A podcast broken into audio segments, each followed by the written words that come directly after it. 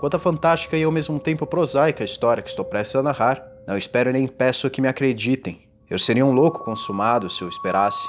Em um caso como o presente, em que meus próprios sentidos rejeitam as evidências que se desapresentam. No entanto, não sou louco e nem tampouco sonho, mas amanhã eu morro e hoje me apraz aliviar a alma. Alma, que alma. Meu desígnio imediato é apresentar ao mundo de forma simples, sucinta e desprovida de comentários uma série de meros acontecimentos domésticos. Com suas consequências, tais eventos me aterrorizaram, me torturaram, me destruíram. Contudo, esforçar-me-ei por não os explicar. Os eventos mencionados pouco representam além do horror. Chegará o dia, talvez, em que algum intelecto reduzirá minha quimera ao prosaico um intelecto mais ponderado, mais lógico e bem menos excitável que o meu, incapaz de ver nas circunstâncias que detalharei estupefato, mais do que uma trivial série de causas e consequências perfeitamente explicáveis. Um intelecto bem menos excitável, meu. Bom, a docilidade e a humanidade de meu caráter fizeram-se notar desde a mais tenra idade, desde a juventude. A bondade em meu coração era tão aparente que me levou a ser motivo de chacota entre os amigos. Eu tinha uma afeição especial pelos animais e meus pais presentearam-me com uma variedade deles. Era com esses animais que eu passava a maior parte de meu tempo e, para mim, não havia alegria maior do que alimentá-los e acariciá-los. Esta tendência peculiar cresceu comigo e, na idade adulta, tornou-se a principal fonte de meus prazeres. Aos que nutriram afeto por um cão astuto e fiel, sequer preciso elucubrar sobre a natureza ou a intensidade da satisfação que se obtém desse convívio. Há um certo desinteresse, uma certa abnegação no amor de um animal, que fala direto ao coração dos que tiveram a oportunidade de testar a amizade mesquinha e a fidelidade diáfana do reles homem. Mas, mesmo nessa lixeira, eu tive uma bem-aventurança. Casei-me cedo e tive a bem-aventurança de encontrar na minha esposa uma disposição semelhante à minha. Ao reparar no afeto que eu nutria por animais de estimação, ela não tardou a providenciar-nos agradáveis companhias. Tínhamos pássaros, peixinhos dourados, um belo cão, coelhos, um macaquinho e um gato. Este último era um animal de grande porte, muito bonito, com a pelagem toda negra e de uma sagacidade impressionante. Maldito seja. Plutão esse era o nome do gato. Era meu animal e meu companheiro favorito. Apenas eu o alimentava, e ele me seguia por todos os cômodos da casa. Era somente a muito custo que eu conseguia impedi-lo de me seguir também pelas ruas. Nossa amizade perdurou dessa maneira por vários anos, durante os quais meu temperamento e minhas inclinações haviam sofrido uma guinada para pior. A cada dia eu me tornava mais ranzinza, mais irritadiço, mais indiferente aos sentimentos alheios. Cheguei a lançar invectivas contra minha própria esposa. Por fim, hostilizei-a com violência doméstica. Minha fidelidade diáfana. Meus animais de estimação, é claro, também deram pela mudança em meu comportamento. Eu não apenas os negligenciava, mas os maltratava também. Por Plutão, no entanto, eu ainda nutria afeto suficiente para livrá-lo dos maus tratos. O que não acontecia aos coelhos, ao macaco e nem mesmo ao cachorro se porventura atravessasse meu caminho. E a doença se apoderou de mim, pois que doença é como o álcool? E por fim, até mesmo Plutão, que estava velho e portanto algo enfesado, até mesmo Plutão começou a sofrer com os efeitos deste meu mau humor. Uma noite, ao voltar para casa muito embriagado de uma visita à cidade, tive a impressão que o gato evitava minha companhia. Tratei de agarrá-lo. Foi quando, assustado com a minha violência, o animal fincou os dentes na minha mão Incontinente, fui tomado pela fúria de um demônio. Eu estava fora de mim. Minha alma original parecia de um só golpe abandonar-me o corpo, e a malevolência demoníaca, exacerbada pelo gin, punha a vibrar cada fibra em minha figura. Do bolso do colete saquei meu canivete, estendi a lâmina e, segurando o pobre animal pelo pescoço, extraí da órbita onde seus olhos. O álcool, ele mordeu a A culpa foi do porque ele evitava minha presença. Idiota! Pesquei tremo ao registrar tamanha atrocidade. Quando a manhã seguinte restituiu-me a razão, quando os vapores da pândega noturna já haviam dissipado, fui tomado por um sentimento que mesclava horror ao arrependimento pelo crime perpetrado. Mas era no máximo um sentimento débil e incerto, e a minha alma seguia imaculada. Mais uma vez entreguei-me a excessos e logo afoguei no vinho qualquer lembrança de meu ato. Enquanto isso, o gato aos poucos convalescia. A imagem da órbita vazia era de fato perturbadora, mas ele já não parecia sentir qualquer dor. O gato passeava pela casa como lhe era costumeiro, mas, como seria de se esperar, fugia aterrorizado na minha presença. E então sobreveio, como se para minha derrocada final e inelutável, o espírito da obstinação. Quem já não se flagrou, dezenas de vezes, a perpetrar um ato vil ou tolo sem motivação alguma, apenas porque não deveria praticar o mal pelo mal. Não temos, pois, uma inclinação perpétua em que pese ao nosso melhor juízo a infringir a lei apenas por entendê-la como tal. Violentar a própria natureza. O espírito da obstinação, dizia eu, sobreveio para minha derrocada final. Foi esse insondável anseio da alma por afligir-se, por violentar sua própria natureza, por praticar o mal pelo mal, que me instigou a dar prosseguimento e por fim a levar às últimas consequências minhas agressões contra o animal inocente.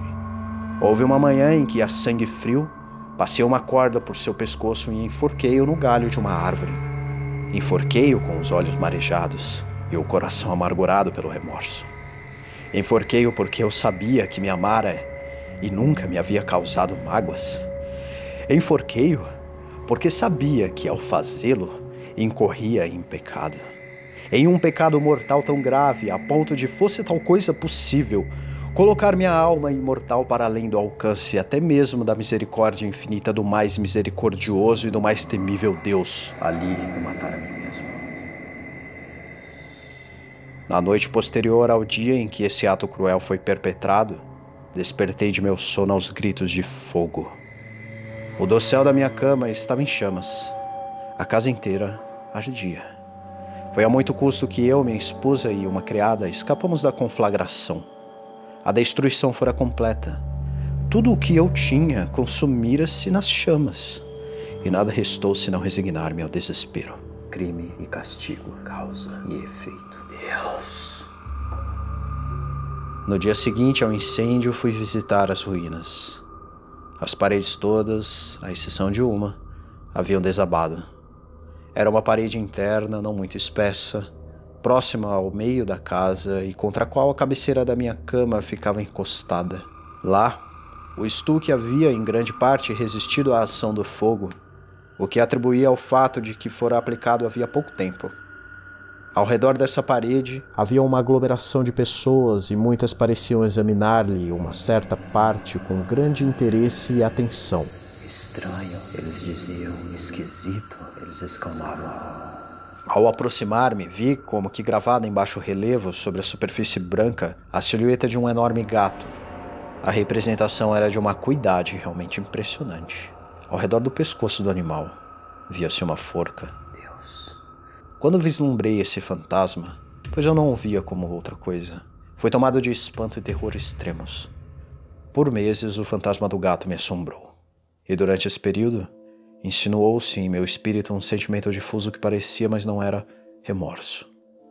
Cheguei ao ponto de lamentar a perda do animal e pus-me a procurar nos estabelecimentos infames que eu então frequentava um outro da mesma espécie e de aparência semelhante, para que assumisse o seu lugar. Uma noite, sentado em um antro da mais abjeta infâmia, minha atenção dirigiu-se a uma silhueta escura que repousava sobre a tampa de um dos enormes barris de gin que constituíam a maior parte da mobília no local. Por alguns minutos eu olhara ininterruptamente para a tampa deste barril e surpreendi-me por não ter percebido a silhueta antes. Aproximei-me e a toquei com a mão. Era um gato preto, um enorme gato preto. Grande como Plutão e muito semelhante a ele em todos os aspectos, à exceção de um. Plutão não tinha sequer um pelo branco em toda a extensão do corpo, mas esse gato tinha uma grande, ainda que indefinida, mecha de pelos brancos que lhe recobria quase todo o peito. Ao roçar de meus dedos, o gato levantou-se, ronronou, esfregou a cabeça na minha mão e pareceu maravilhado com a atenção recebida. Por fim, eu encontrar o objeto da minha busca. De imediato propus-me a comprá-lo do proprietário, mas o homem não reclamou nenhum direito sobre o gato. Nada sabia quanto a ele, jamais o vira até então. Continuei os meus afagos e, ao insinuar minha partida, o animal manifestou o desejo de seguir-me. Deixei que me seguisse.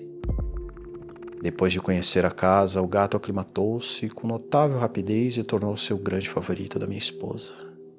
Quanto a mim, logo senti a escalada de uma versão animal. Era precisamente o oposto do que eu esperava, mas não sei como e nem porquê. A afeição do gato por mim causava-me asco e irritação. Aos poucos, estes sentimentos culminaram em ódio. Eu evitava a criatura. Ao mesmo tempo, um sentimento de vergonha e a lembrança de meu ato cruel impediam-me de lhe impor qualquer abuso físico.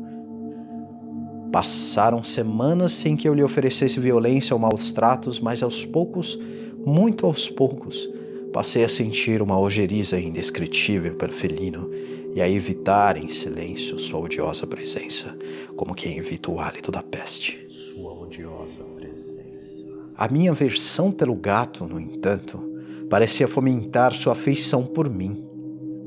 Bastava que eu me sentasse e o gato aninhava-se sob a cadeira ou saltava-me ao colo, dedicando-me seus repulsivos carinhos.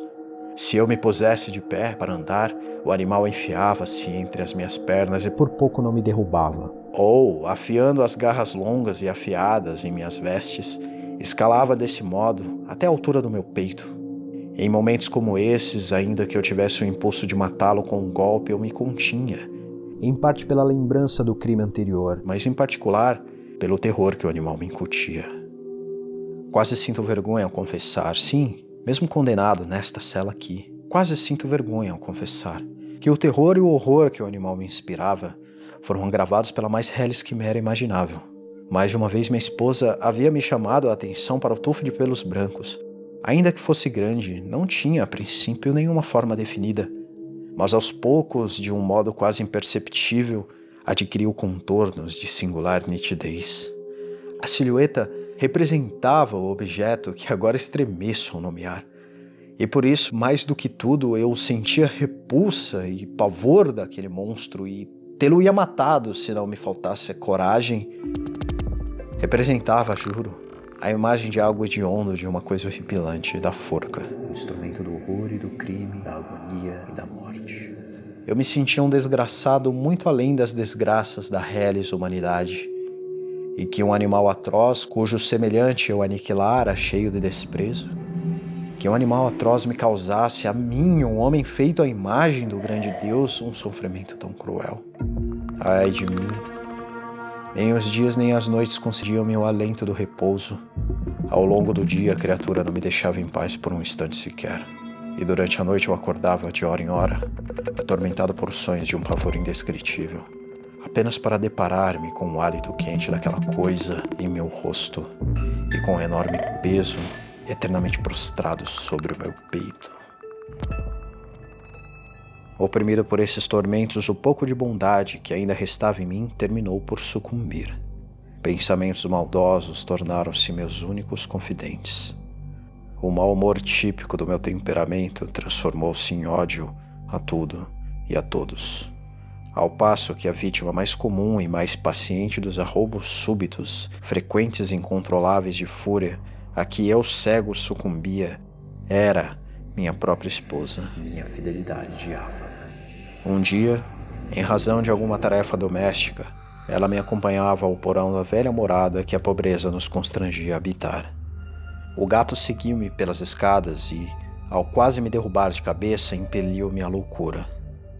Brandindo um machado e esquecendo em minha fúria o terror pueril que até o momento detivera minha mão, desferi um golpe contra o animal que sem dúvida seria fatal se eu lograsse acertá-lo mas a mão da minha esposa parou o golpe. Maldita seja. Exasperado com a interferência, tomado de um furor mais que demoníaco, desvencilhei-me e enterrei o machado em seu crânio. Ela caiu morta no mesmo instante, sem um suspiro sequer. Isso nem todo alvo poderia afogar. Depois de cometer o hediondo crime, dediquei-me de imediato e a sangue frio à tarefa de ocultar o corpo. Fosse dia ou noite, eu não poderia retirá-lo de casa sem o risco de ser avistado pelos vizinhos. Concebi projetos vários. Em dado momento, pensei em esquartejar o corpo em pedaços minúsculos e depois destruí-lo com fogo. Em seguida, resolvi cavar uma sepultura no chão do porão. Mais tarde, considerei a possibilidade de precipitar o cadáver no poço do jardim. Pensei em pô-lo em uma caixa, como se fosse alguma mercadoria conforme os procedimentos normais, e então contratar um carregador para tirá-lo da casa. Por fim, decidi valer-me de um expediente que julguei muito mais apropriado que qualquer um desses resolvi emparedar o corpo no porão. O porão prestava-se bem a esse fim. As paredes não eram muito sólidas e recentemente haviam sido recobertas com um reboco grosseiro que a umidade das paredes não deixara secar. Ademais, em uma das paredes via-se uma projeção, motivada por uma falsa chaminé ou lareira que fora fechada de modo a confundir-se com o restante da estrutura. Não tive dúvidas de que poderia deslocar os tijolos da projeção depositar o corpo lá dentro e cimentar tudo outra vez de modo que ninguém detectasse nenhum elemento suspeito. E nesse cálculo eu não me enganara.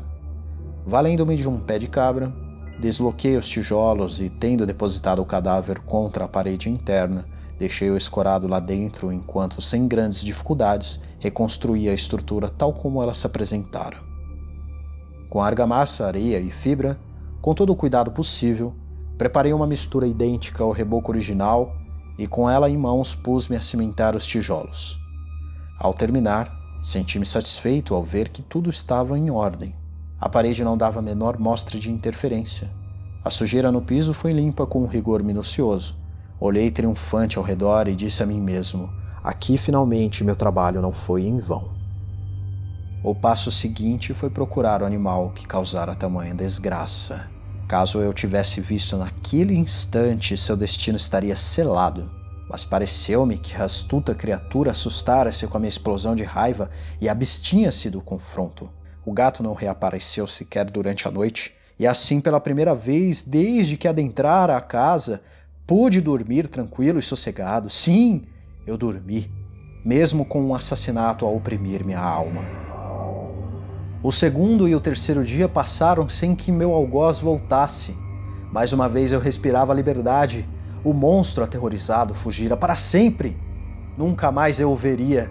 Minha alegria era completa. Algumas investigações foram feitas, mas respondi prontamente a todas as perguntas. Chegaram mesmo a fazer uma busca infrutífera, de certo. Eu dava minha bem-aventurança por certa no futuro. Quatro dias após o assassinato, um destacamento da polícia chegou sem aviso à minha casa e mais uma vez começaram investigações minuciosas nas dependências. Eu, no entanto, certo quanto à inescrutabilidade de meu esconderijo, não sofri constrangimento algum. Os oficiais solicitaram que eu os acompanhasse nas buscas. Nenhum canto, nenhum recôndito escapou aos olhares minuciosos. Por fim, desceram ao porão pela terceira ou quarta vez. Meus nervos permaneciam calmos. Meu coração batia tranquilo, como de um inocente que dorme. Cruzei os braços sobre o peito e comecei a perambular de um lado para o outro. Os policiais deram a busca por encerrada e preparavam-se para ir embora. A satisfação em meu peito era tão intensa que eu mal conseguia conter-me. O desejo de pronunciar uma palavra de triunfo me consumia, o que também serviria para reafirmar minha inocência. Senhores, alegro-me por ter aplacado suas suspeitas. Desejo-lhes saúde e que sejam um pouco mais corteses. A propósito, senhores, esta casa, esta casa é muito bem construída. Eu diria mesmo que se trata de uma construção excelente. Essas aqui, é... senhores, aonde estão indo, meus senhores? Estas aqui são paredes sólidas. Eu disse por fim, enquanto os policiais subiam as escadas. Tomado pelo desejo louco de fazer um comentário leve, eu mal sabia o que dizia. E nesse momento, o frenesi da bravata levou-me a desferir um poderoso golpe de bengala na parede, justamente sobre os tijolos que ocultavam o cadáver da esposa do meu coração. As reverberações do golpe mal haviam sucumbido outra vez ao silêncio quando uma voz respondeu-lhes vinda do túmulo. Um lamento estridente que misturava notas de horror e triunfo, tal como se poderia ouvir apenas no inferno, na garganta dos condenados agonizantes e dos demônios que exultam com o sofrimento. Cambaleei até a parede oposta. Por um instante, os policiais no alto da escada permaneceram imóveis por conta da perplexidade e do terror. No momento seguinte, doze braços robustos punham os tijolos abaixo, é claro. A parede desabou. O cadáver assomava em pé diante dos espectadores. Sobre a cabeça, com a boca vermelha em um ricto, repousava a besta hedionda que me levara a cometer o assassinato e cuja voz me consignara aqui a esta cela e a forca que me aguarda. Eu emparedara um monstro no túmulo.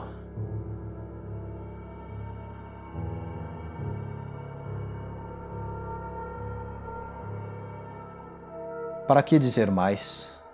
Hoje trago em mim essas correntes e estou aqui. Amanhã estarei livre. Mas onde?